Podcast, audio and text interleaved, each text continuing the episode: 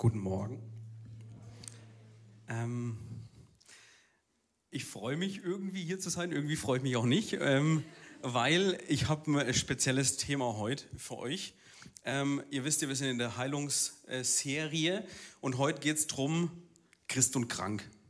Gibt es sowas? Was ist, wenn, was ist, wenn die Heilung ausbleibt? Und ähm, ich weiß nicht, wer sich von euch schon wie viel mit dem Thema beschäftigt hat, aber es ähm, ist euch sicherlich auffallen, dass es bis jetzt noch keine so richtig zufriedenstellende Antwort darauf gibt. Und wenn ihr euch denkt, dass die jetzt heute kommt, muss ich euch leider enttäuschen. Aber ich bin auch froh, dass ich nicht alleine hier stehe, weil ich könnte es euch nicht erklären, aber der Heilige Geist ist mit hier und der Heilige Geist ist der, der das bewirken kann, was wir nicht können und der ist der, der Dinge erklären kann, unabhängig von Situationen, von Dingen und deswegen bete ich jetzt einfach nochmal ganz kurz und wir laden nochmal bewusst den Heiligen Geist ein, dass er in unsere Herzen spricht. Jesus, ich danke dir dafür, dass du hier bist, Heiliger Geist, dass du in unseren Herzen wohnst, dass wir nicht als Weise zurückgelassen sind, sondern dass du uns den Beistand geschickt hast. Und so bete ich, Heiliger Geist, dass du heute kommst und in besonderer Weise das Thema mit Leben ausfüllst und jeden, dem es schlecht geht, jeden, der krank ist, einfach begegnest und berührst ähm, auf die Art und Weise, wie du es eben auch tun möchtest und tust. Ja, in Jesu Namen. Amen. Millionenfach habe ich schon gehört, den Ausdruck Hauptsache gesund. Und ich verstehe, was man damit sagen will. Ich verstehe, was die Leute damit meinen. Was bringt mir Haus und Geld und alles Mögliche, wenn ich krank bin. Aber ich frage euch, was bringt euch die Gesundheit, wenn ihr innerlich entweder krank seid oder unzufrieden, undankbar und so weiter. Ich verstehe den Hintergrund von der Sache, von der Aussage, aber so ganz unterstütze ich sie nicht. Hauptsache gesund. Also ich finde, es gibt Dinge, die sind wichtiger wie Gesundheit. Ähm, aber was ist denn jetzt trotzdem, wenn es mir schlecht geht? Was ist, wenn es mir schlecht geht, obwohl ich Christ bin? Was ist, wenn die Heilung bleibt, ausbleibt? Und wie oft stellen wir uns die Frage und sagen, habe ich was falsch gemacht? Ist Gott noch an meiner Seite? Will Gott überhaupt heilen? Und ich glaube, um die letzte Frage zu beantworten, auf jeden Fall ja. Ja, Gott will äh, in jedem Fall heilen. Und die Bibel kennt keinen Fall, wo jemand zu Jesus gekommen ist, um Heilung gebetet hat und Jesus sagt zu ihm, ja, ich nehme dir deine Sünden weg und jetzt lass dir an meiner Gnade genügen. Also wir kennen die Bibelstellen eigentlich nicht. Wer zu Jesus gekommen ist, ist immer geheilt worden. Und das hat der Alex letzte Woche ja auch schon gesagt. Jesus brachte immer eine vollständige Erlösung, also Sündenvergebung und Heilung. Und ich glaube, dass Gott auch immer noch heilt. Jesus ist dasselbe gestern, heute und in alle Ewigkeit. Und in Matthäus 8, Vers 16 und 17 steht, an diesem Abend wurden viele Menschen zu Jesus gebracht, die von Dämonen besessen waren. Auf sein Wort hin verschwanden alle Geister und er heilte alle Kranken. Damit erfüllte sich das Wort Gottes und der Prophet Jesaja, das Wort Gottes, das der Prophet Jesaja gesprochen hatte. Er nahm unsere Leiden auf sich und trug unsere Krankheit. Und ich wünsche dir, dass du das heute, egal wie das Thema ausgeht, egal wie es dir gesundheitlich und persönlich geht, für dich annimmst, dass Gott, dass Jesus deine Sünden und deine Schuld getragen hat, äh, deine Sünden und deine Krankheit getragen hat. Er trug es im gleichen Sinne, deine Krankheit und deine Sünde. Beides.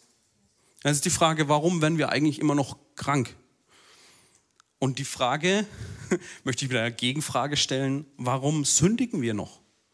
obwohl doch Jesus unsere Sünde am Kreuz getragen hat.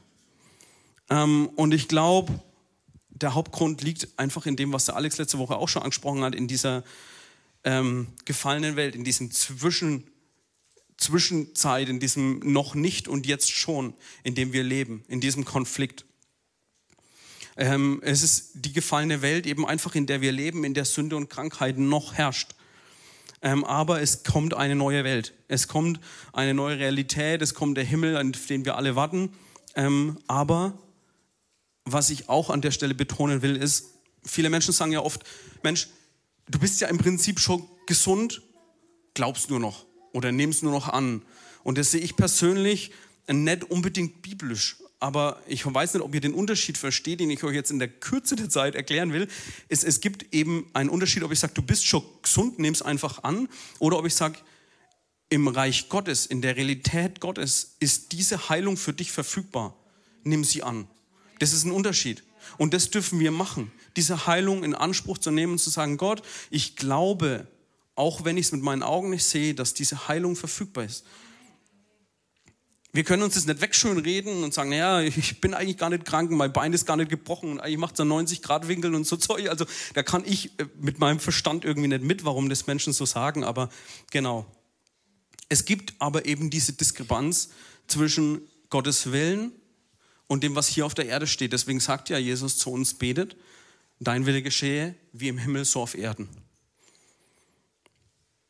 In Jakobus 5, Vers 14 äh, bis 16 steht, ist jemand von euch krank, dann bitte er die Ältesten der Gemeinde zu sich, damit sie für ihn beten und ihm im Namen des Herrn mit Öls halben. Ihr Gebet, im Glauben gesprochen, wird den Kranken Rettung bringen. Der Herr wird ihm seine Hilfe erfahren lassen und wenn er Sünde begangen hat, wird er ihm vergeben werden. Darum bekannt, bekennt einander eure Sünden und betet füreinander, damit ihr geheilt werdet. Das Gebet eines Menschen, der sich nach Gottes Willen richtet, ist wirkungsvoll und bringt viel zustande.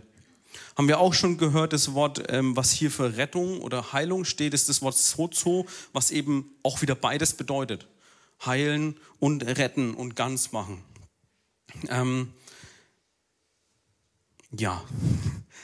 Und jetzt ist es ja so.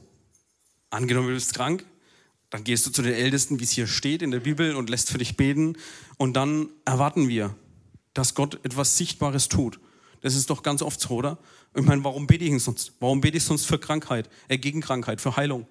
Ähm, wir beten, Problem ist da, ich bete, Problem muss weg. Das ist das, was wir in dem Fall unter Gebet verstehen. Und wenn dann was Sichtbares nicht passiert, dann sind wir ganz schnell dabei zu sagen, Gott hört mein Gebet nicht. Oder wir sagen, Gott will vielleicht nicht heilen.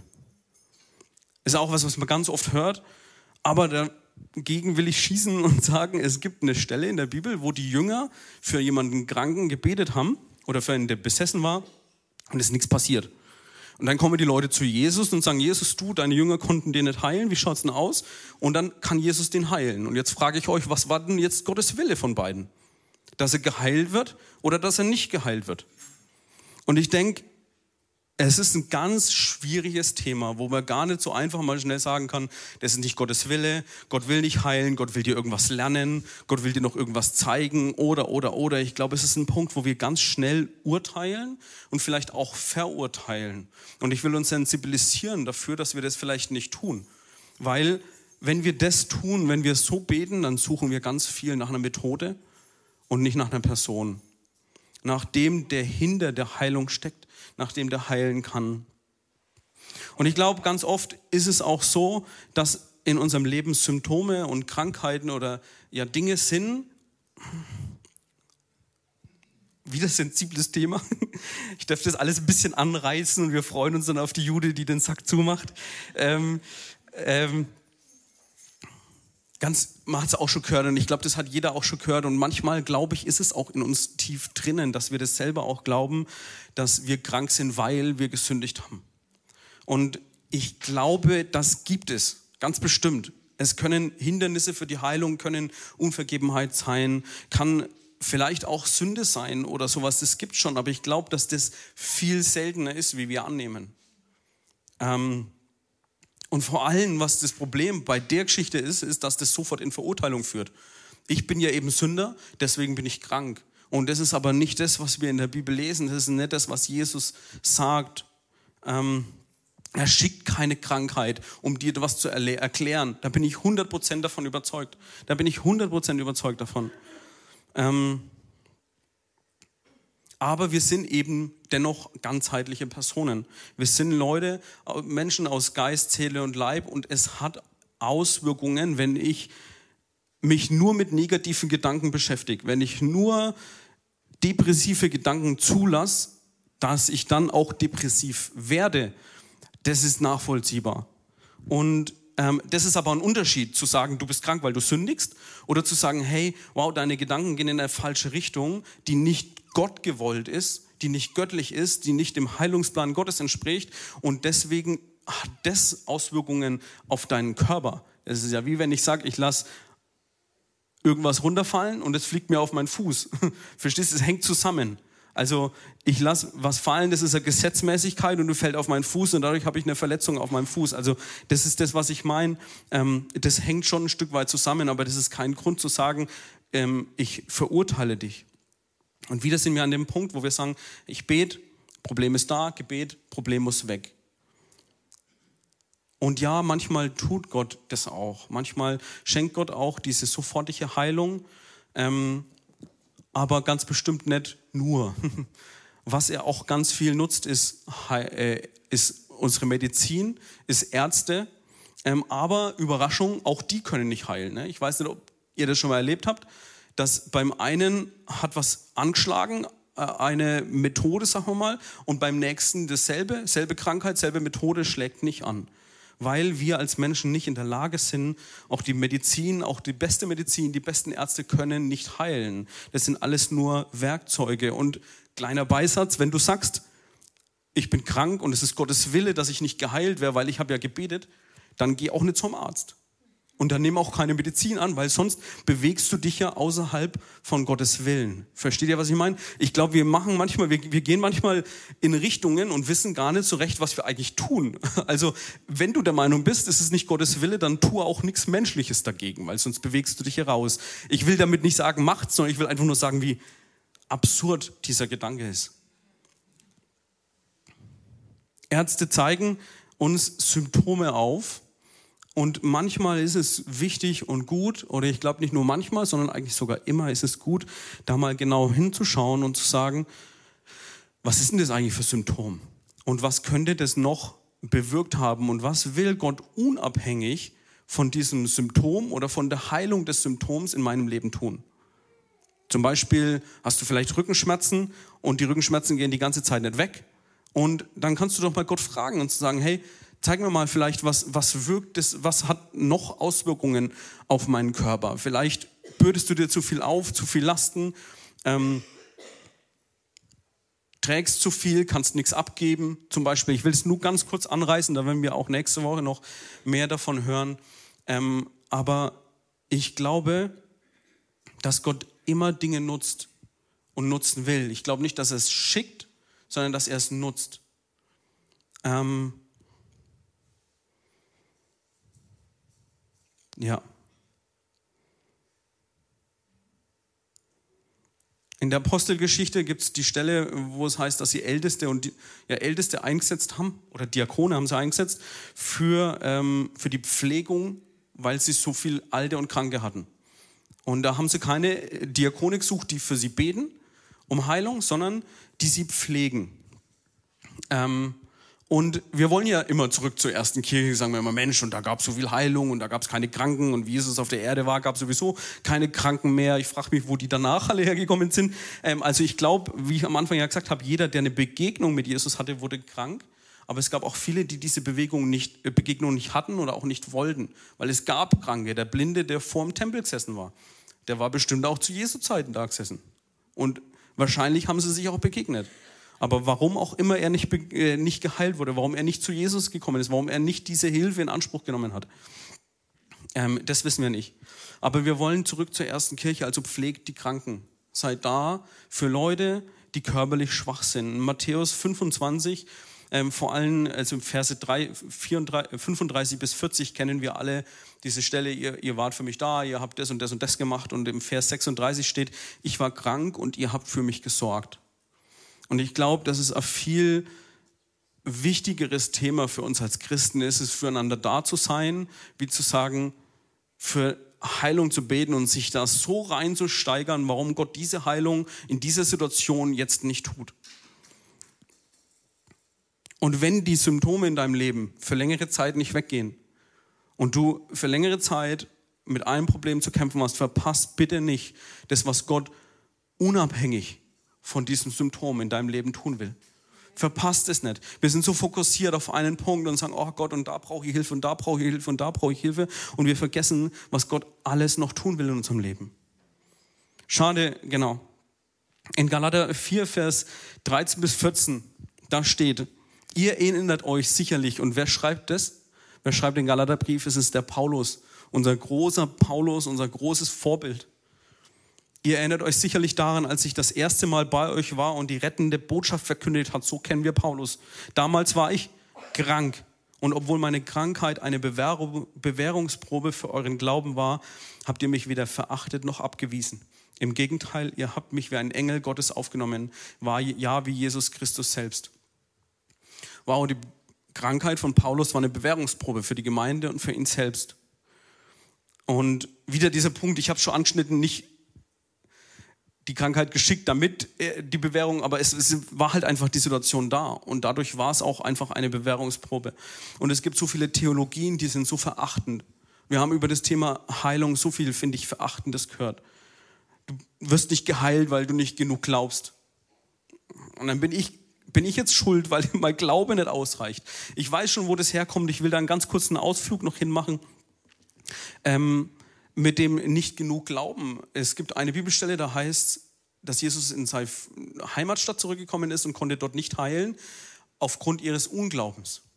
Aber es gibt einen riesen Unterschied zwischen Unglaube und nicht genug Glaube. Korrigiert mich, aber ich habe noch nie in der Bibel gelesen, dass irgendwo steht, ich gebe dir das nicht, weil du nicht genug glaubst.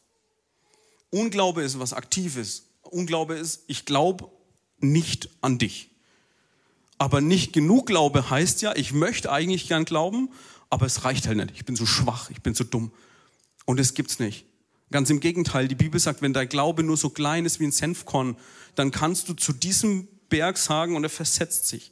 Jesus spricht nie von, du hast nicht genug Glauben. Er schimpft manchmal die Jünger und sagt, hey, warum ist euer Glaube so klein? Aber er tut's trotzdem. Und es würde so viel Demut gut tun, vor allem so viel Demut in dem Thema, wo wir gegeneinander verurteilen und sagen, ah, und er ist krank, weil er, keine Ahnung, hat nur Sünde in seinem Leben oder der macht ja das und das alles falsch. Nein, wir sind füreinander da. Und der Glaube ist manchmal eine Bewährungsprobe für uns selber und manchmal auch für die Gemeinde. Ich war mal auf einer Konferenz und ich äh, muss es beschämend bekennen, dass ich auch Teil von der war. Ähm, da war eine Frau, die war blind oder nahezu blind. Und es war eine christliche Konferenz relativ charismatisch und ihr könnt euch vorstellen, was da war. Da waren fünf Millionen Leute um diese Frau gestanden, haben für sie gebetet. Und deswegen meine ich beschämend, weil ich auch da gestanden war und für sie gebetet habe. Und das ist ja gut grundsätzlich. Aber was ich meine ist, es ist nichts passiert. Die Frau ist blind geblieben. Warum? Weiß ich nicht. Und der Punkt ist, nach diesem einen Tag war die Frau die komplette Zeit alleine. Kein Mensch hat sich mehr um sie gekümmert, kein Mensch hat sich zu ihr an den Tisch gesetzt, kein Mensch hat mit ihr gegessen oder getrunken. Und das ist der Punkt, wofür ich mich schäme. Ja, wir beten für kranke Menschen, unbedingt, und wir hoffen, dass Gott was tut. Aber wenn ich dann den Menschen vergesse und nicht mehr sehe, okay, ich will da sein für ihn, weil die Heilung ist nicht passiert und vielleicht wollte Gott es ja nicht. Merkt ihr die Arroganz in dem Punkt? Lasst uns demütig sein und lasst uns die Situationen nehmen und sagen, okay, Gott, du heilst oder du heilst nicht aber ich verurteile den Menschen nicht. Wir sind da füreinander, so wie wir es in der Bibel lesen, wie Paulus krank war und die Gemeinde hat ihn aufgenommen.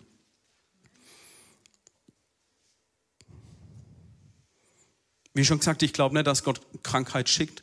Ich weiß nicht, warum diese Frau blind ist und warum sie krank geblieben ist, aber ich glaube, dass Gott alles zum Besten dienen will zusammenführen will, sagt die Bibel. Denen, die Gott lieben, muss alles zum Besten zusammenwirken. Und es ist wieder ein Unterschied, zu sagen, Gott wollte dich halt nicht heilen oder hey, wir wissen nicht, warum es nicht passiert, aber es wird, Gottes vollkommenes Werk wird zum Ziel kommen.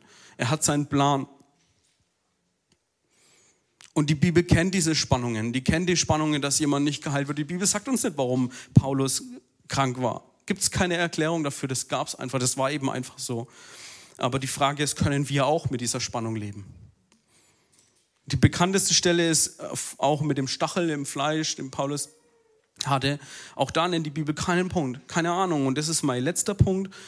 Es gibt auch Fälle, wo Heilung ausbleibt. Und wir, wir haben keine Erklärung dazu. Die Bibel nennt uns auch keine Erklärung dafür. Und es gibt diese schmerzhafte Lücke.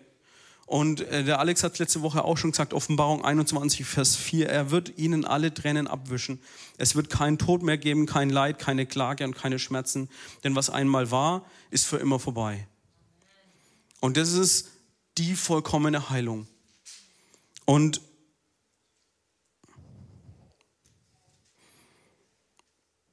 es mag vielleicht ein schwacher Trost sein und mag vielleicht absolut banal klingen, wenn du hier sitzt und dir geht es wirklich schlecht. Aber es ist dennoch eine Hoffnung. Es ist eine Hoffnung, dass nach dem Tod, dass du geheilt bist. Und dass unabhängig von deinem körperlichen und seelischen Empfinden dein Geist innen heil sein darf und dass aus diesem Innen heraus Gott Heilung schenken will. Die Symptome in deinem Leben können Startschuss sein für das, was Gott in deinem Leben tun will. Für diesen Prozess, mit dem er mit dir gehen will. Weil er es immer gut meint, egal was für Umstände in unserem Leben sind. Und ich weiß nicht, wer, wem der Name Philipp Mickenbecker was sagt von den Real Life Guys, der letztes Jahr verstorben war, mit äh, Mitte 20, glaube ich, ein junger Mann, der an Krebs erkrankt ist. Äh, beschäftigt euch das mal, schaut mal ein paar YouTube-Videos an von diesem Menschen. Ich, ich habe es gemacht in der, in der Vorbereitung und es rührt mich so tief, weil das ein Junge ist, der sagt, okay, mein Leben ist eigentlich zu Ende, ich weiß es. Und er hat bis zum Schluss fast die Hoffnung gehabt, dass Gott ihn heilen kann. Aber er ist an dieser Hoffnung nicht verbittert. Sondern er hat diese Hoffnung gehabt und gesagt, ich weiß, dass Gottes Plan gut ist. Und das finde ich so stark. Und ähm, jetzt möchte ich übergeben an die Judith. Die wird uns noch ein bisschen weiterführen in die Punkte ähm, mit der Symptomik, Symptomatik, mit dem, was Gott vielleicht unabhängig davon tun will. Und ähm, ich freue mich. Ich mich auch. Danke. Schön zu sehen, wie Gott das alles so aus verschiedenen Puzzeln ein großes Bild macht.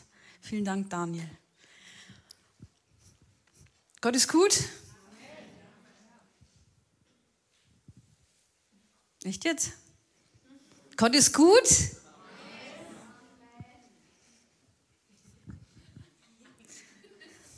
Ausbaufähig. Ja, ich will den Sack zumachen. Das ist so ein geflügeltes Wort. Eigentlich möchte ich euch mit dem, was ich jetzt noch anfüge, hm, befrieden, ermutigen, korrigieren. Ja, das ist eine Menge. Ne? Also Christ und krank. Hattest du schon mal die Gedanken? Also ganz echt. Jetzt habe ich jeden Tag dafür gebetet. Jeden Tag. Und es ist immer noch dasselbe. Wir haben so viel gefastet und gebetet für diesen Menschen. Auch in dieser Gemeinde. Ne? Und der Christoph ist gestorben. Was ist da los? Ist Gott wirklich gut?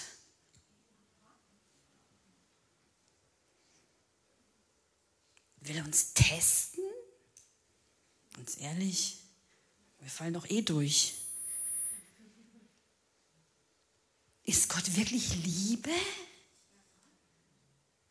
angesichts dieser Dinge? Hat er wirklich gesagt, er, hat uns, er will uns heilen?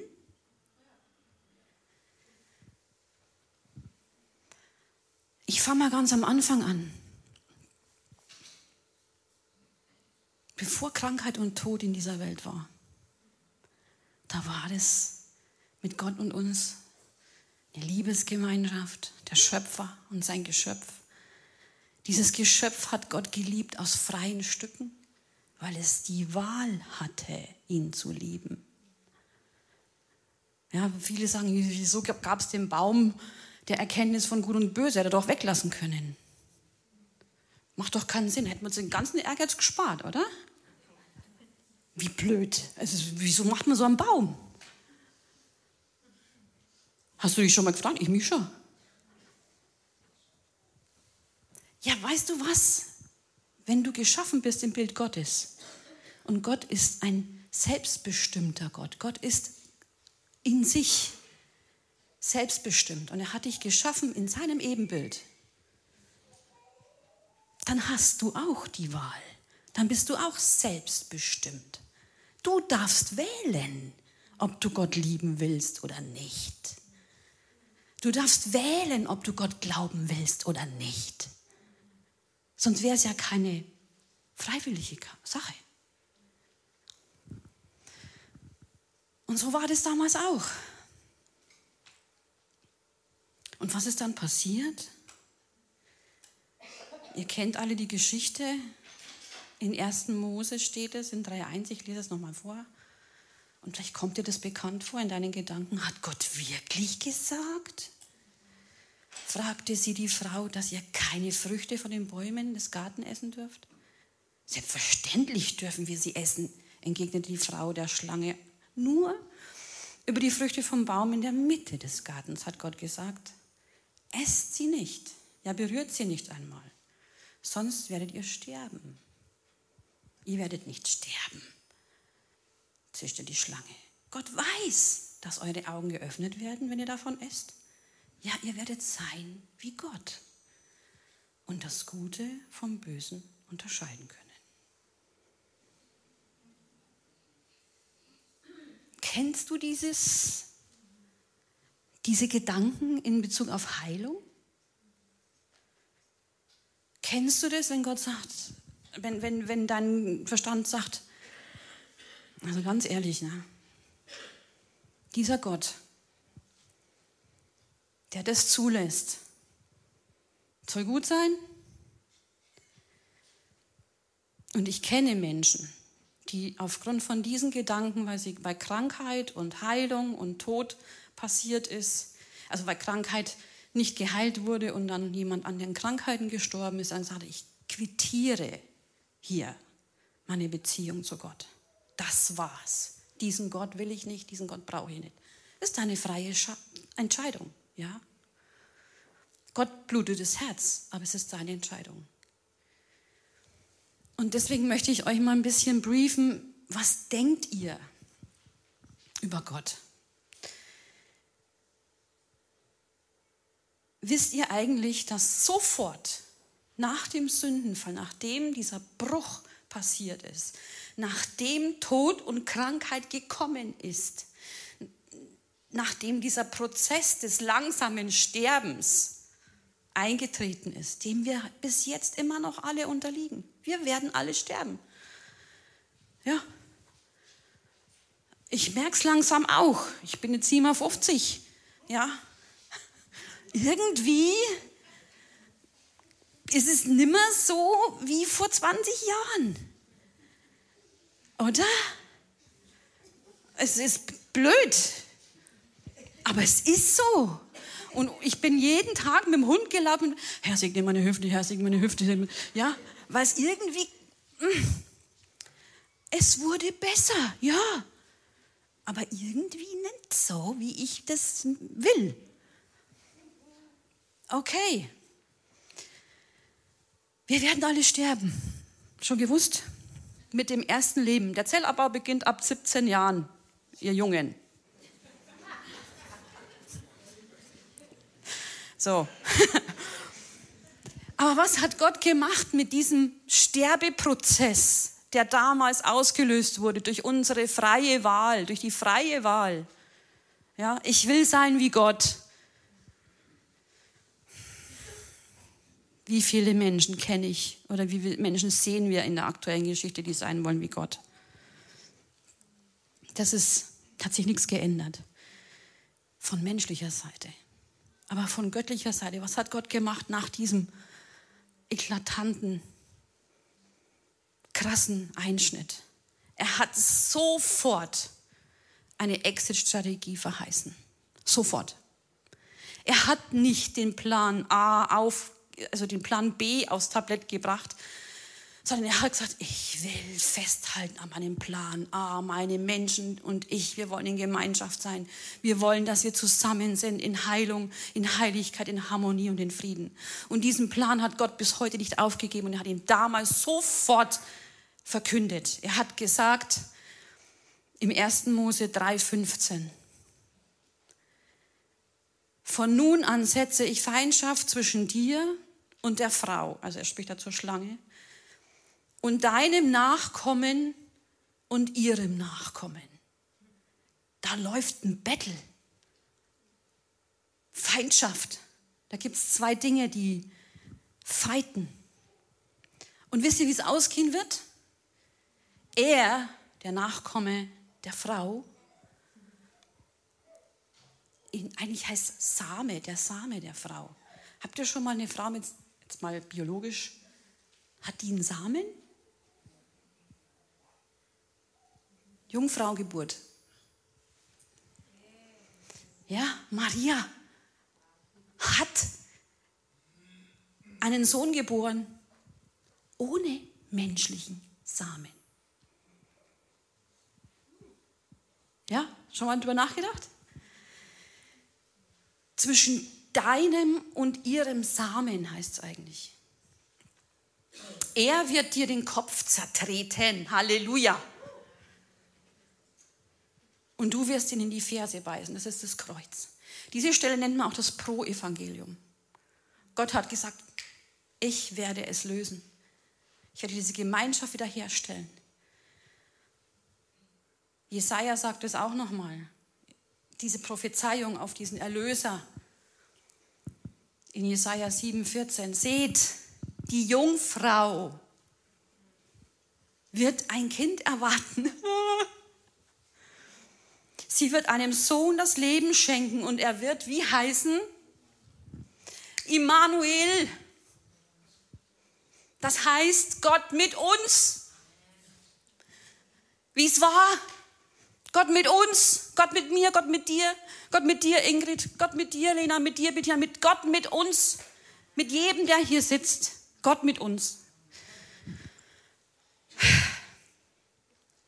Das ist Gott gewesen. Diese Strategie verfolgt er bis heute.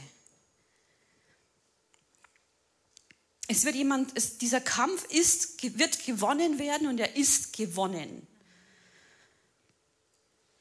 Und Petrus schreibt in seinem Brief an seinem eigenen Körper, jetzt pass auf die Zeitform, hat er unsere Sünden an das Kreuz hinaufgetragen, damit wir für die Sünde tot sind und für die Gerechtigkeit leben können. Durch seine Wunden seid ihr heil geworden. Der Daniel hat so schön gesagt, im Reich Gottes, in seiner Idee, in seinem Plan ist diese Heilung real verfügbar. Bin ich heil geworden. Punkt.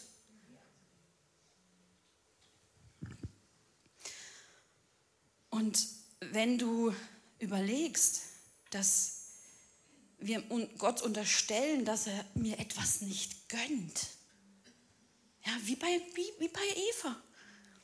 Gott gönnte die Heilung nicht, wie es der Daniel auch gesagt hat. Äh, du, du, du, du bist nicht wertvoll genug, du hast nicht genug geglaubt, was auch immer. Dieses, diese Gedanken von Gott, die möchte ich euch heute nehmen. Das sind Gedanken des Feindes. Das sind, ist die alte Leier. Ja, dass Gott sagt, ich bin, dass ich mir denke, Gott ist nicht gut. Also was ich durchmachen muss, nee, ich brauche meine eigene Exit-Strategie. Vergiss es. Du unterstellst, dass Gott nicht gut ist und dass er dir etwas nicht gönnt, dass er dir was vorenthalten will. Er gab seinen Sohn.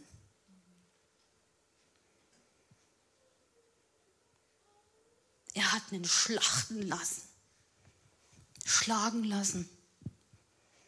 Für dich. Und du sagst, Gott gönnt dir was nicht.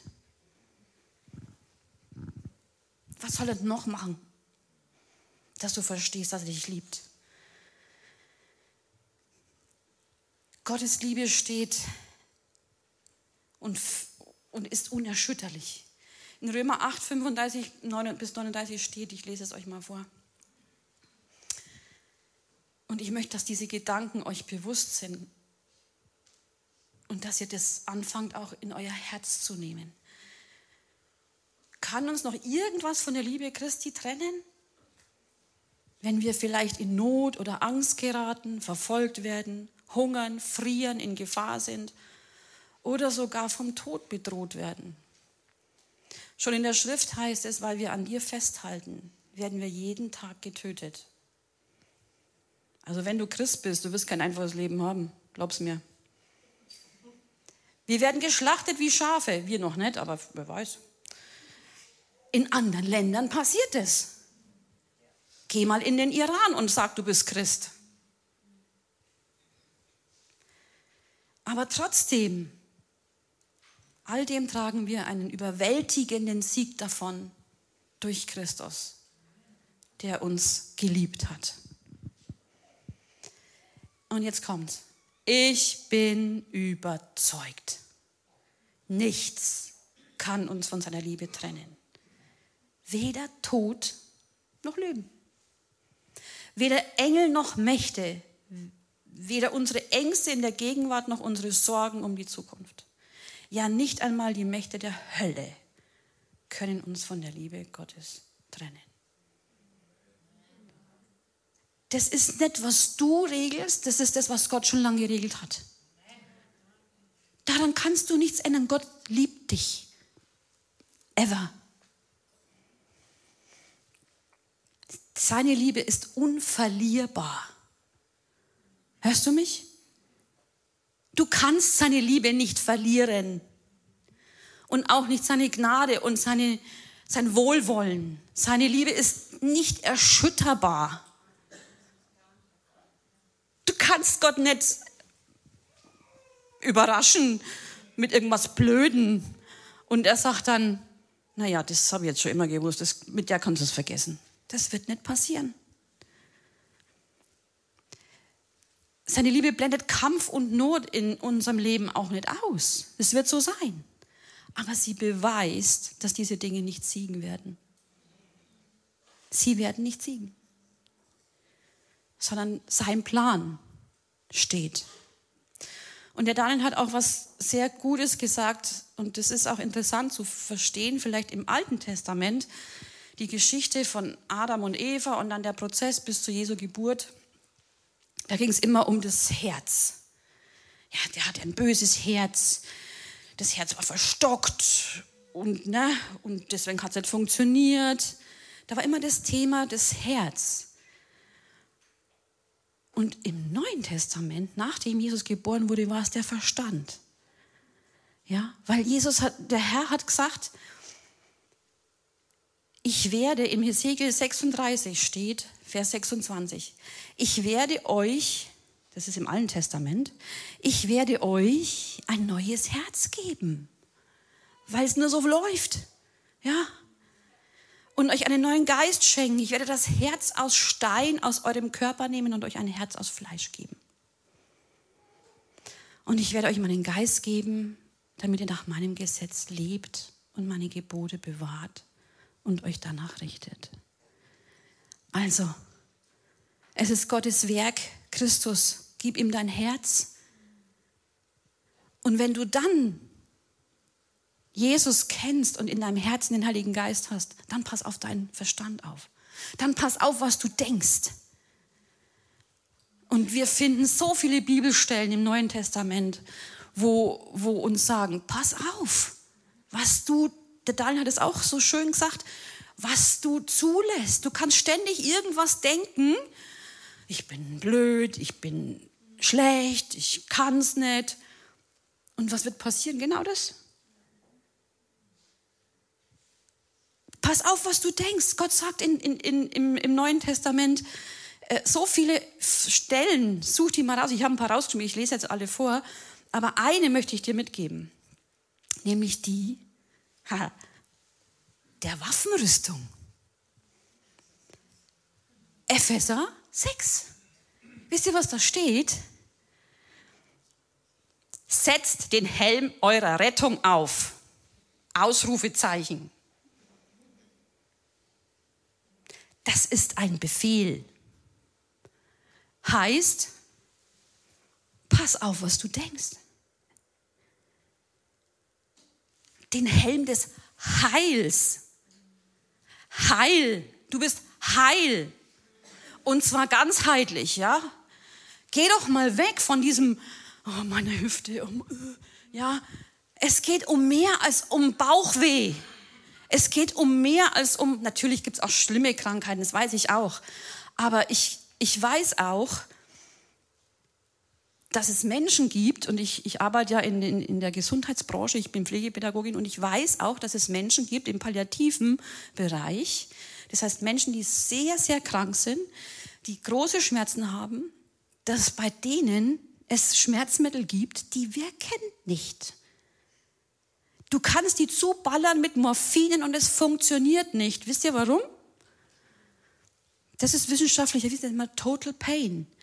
Das heißt, wenn Menschen seelisch leiden und du regelst diese seelischen Leiden nicht, kannst du mit Schmerzmitteln zuballern bis zum Abwägen. Es funktioniert nicht. Die schreien immer noch.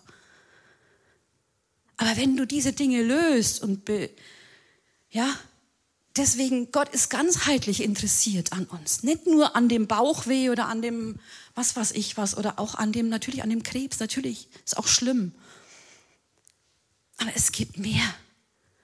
Es ist, gibt Wichtigeres. Und das sind diese Dinge, was du denkst über Gott, mit was du deinen Geist fütterst.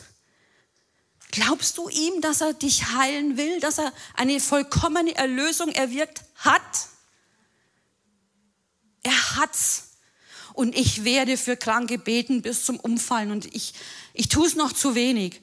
Und ich weiß, dass Gott heilen wird. Mal so, mal so, manchmal, manchmal hat er geheilt und man hat es gar nicht gemerkt. Auch schon passiert. Auf einmal war, war was weg. Und dann stehst du da und denkst, hey, habe ich gar nicht gemerkt. Ja?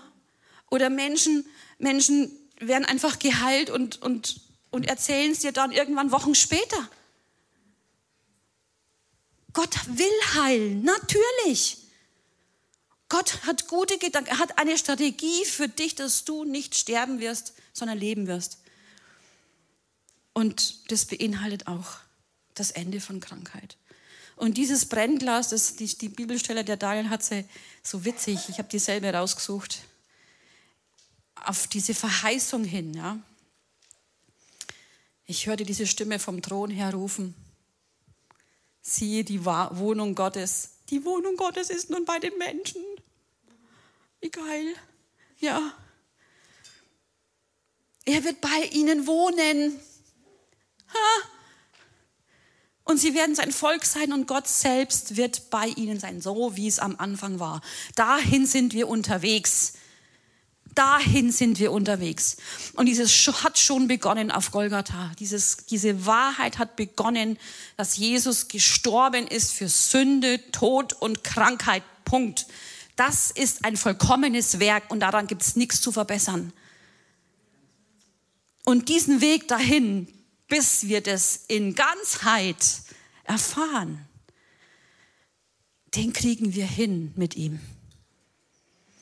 Pass auf, mit was du deine Gedanken fütterst. Und manchmal, manchmal ist es auch so, dass wir ein bisschen ungeduldig sind. Das weiß ich auch bin ich auch. Und das Problem ist, du, ich kann es verstehen, wenn, wenn, wenn die Seele hoffnungslos ist.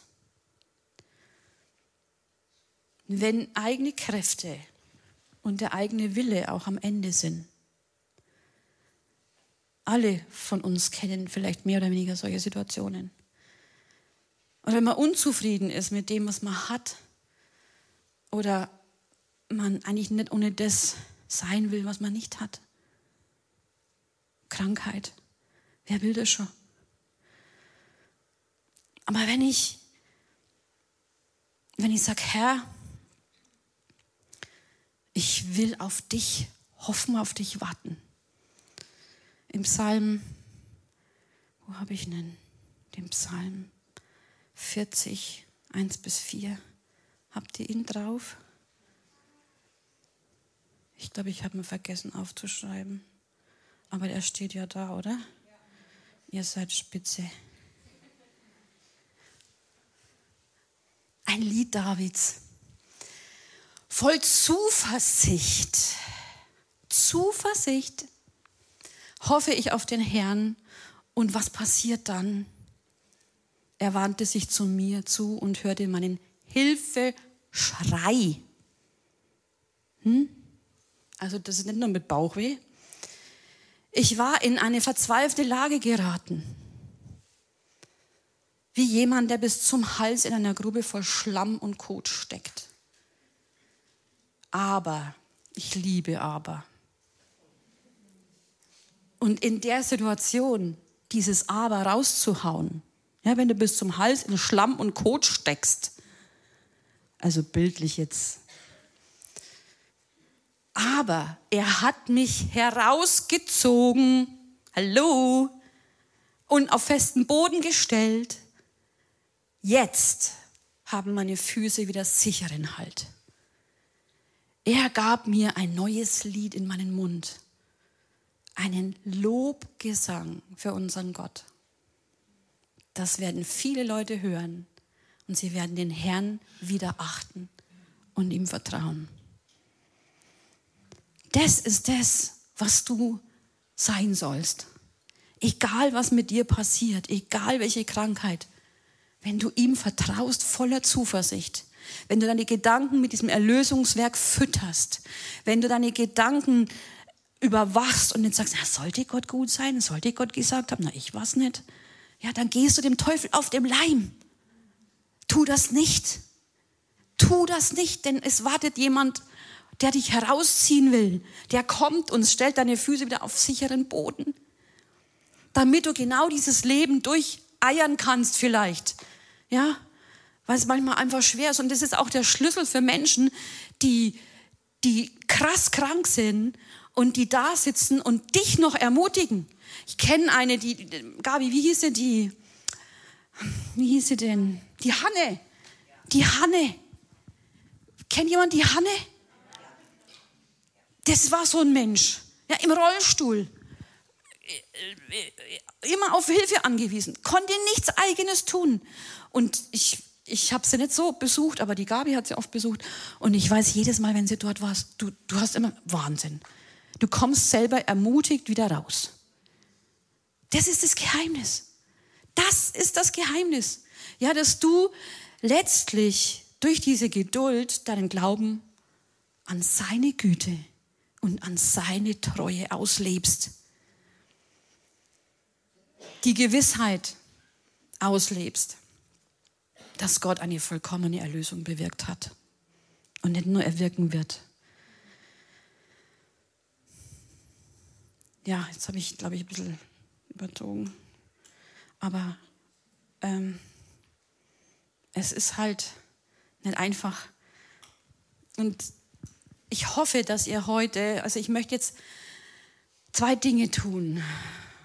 Und zwar, ich möchte, dass ihr euch mal fragt, wo sind, ist der Helm des Heils, wo sind meine Gedanken falsch? Wo erlöse ich mich selber? Wo will ich sein wie Gott? Wo bin ich denn der Chef und denke, ich weiß, wie es geht? Und wo muss ich einfach auch mal Gott vertrauen? Und ich glaube, das ist auch was, wofür man beten sollte. Weil wir was ganzheitliches sind. Und viele Dinge lösen sich dann von ganz allein und du wirst es gar nicht mal, ich würde es gar nicht mehr wundern. Ja. Ich finde es immer schön, wenn Wunder einen immer wundern. Das finde ich immer. Und dafür möchte ich beten und ich möchte aber auch heute sagen, okay, Leute, wir beten für, wir beten und nehmen euch mit in den Zugang zu dem Heilungssegen im Reich Gottes. Wir nehmen euch mit als Team und sagen, hey, Erlösung gehört dir, Heilung gehört dir. Das tun wir. Das möchten wir auch heute machen. Und ein drittes vielleicht, wenn du jetzt begriffen hast, dass du diesen Gott brauchst, dass du dieses Leben mit Gott brauchst. Und dass du Jesus Christus sein Opfer und sein Tod am Kreuz für dich in Anspruch nehmen willst, zur Vergebung deiner Sünden und zur Heilung deiner Krankheiten, welche auch immer, dann möchten wir jetzt für euch beten. Vielleicht eins noch, wenn jemand nach vorne kommt. Ich, also ich bin ein Fan vom Glau aktiven Glauben. Also Glaube ohne irgendwas zu tun ist manchmal schwerer als etwas zu tun. Und deswegen finde ich, gib deinem Glauben einen Werk. Ein Werk. Steh auf und komm nach vorne. Wenn du nach vorne kommst, du musst keine Angst haben, dass die Kamera dich aufnimmt. Das wird nicht so sein. Also manch einer hat Scheu, dass wenn er hier vorne ist, gefilmt wird. Nein. Also die, die, die Techniker, die machen das dann auch wirklich so, dass es nicht irgendwie im Internet dann landet, landet, wenn jemand das vielleicht befürchten will. Keine Panik. Aber wenn du einfach diese Erneuerung im Glauben brauchst, wenn du das brauchst, dass dein, dein Verstand wieder voll ist mit der Erkenntnis, dass Gott gut ist, dass er den Plan A für dich beibehält, dass er dich lieben wird, unverlierbar. Wenn du das verloren hast und selber versucht hast, irgendwas zu drehen, lass es, komm zur Ruhe. Komm nach vorne. Und Gott wird dich heilen. Gott wird nicht irgendwas aufrechnen. Und wenn du konkret jetzt Heilung willst, ich weiß, dein Herz sucht vielleicht schon lang danach. Dein Herz will endlich mal ausschalten. Dann ist es heute der Tag für dich. Lass ihn nicht vorbeigehen. Gott ist da und wartet auf dich. Er hat seine Exit-Strategie in seinem Sohn erwiesen. In ihm ist Heil, Heilung und Leben. Nur in ihm. Gott ist gut. Der Daniel ist da, ich bin da, wer, wer jetzt kommen will. Ich werde jetzt nicht lang warten oder euch überreden. Wenn du das willst, steh auf und komm. Und wir tun's. Come on.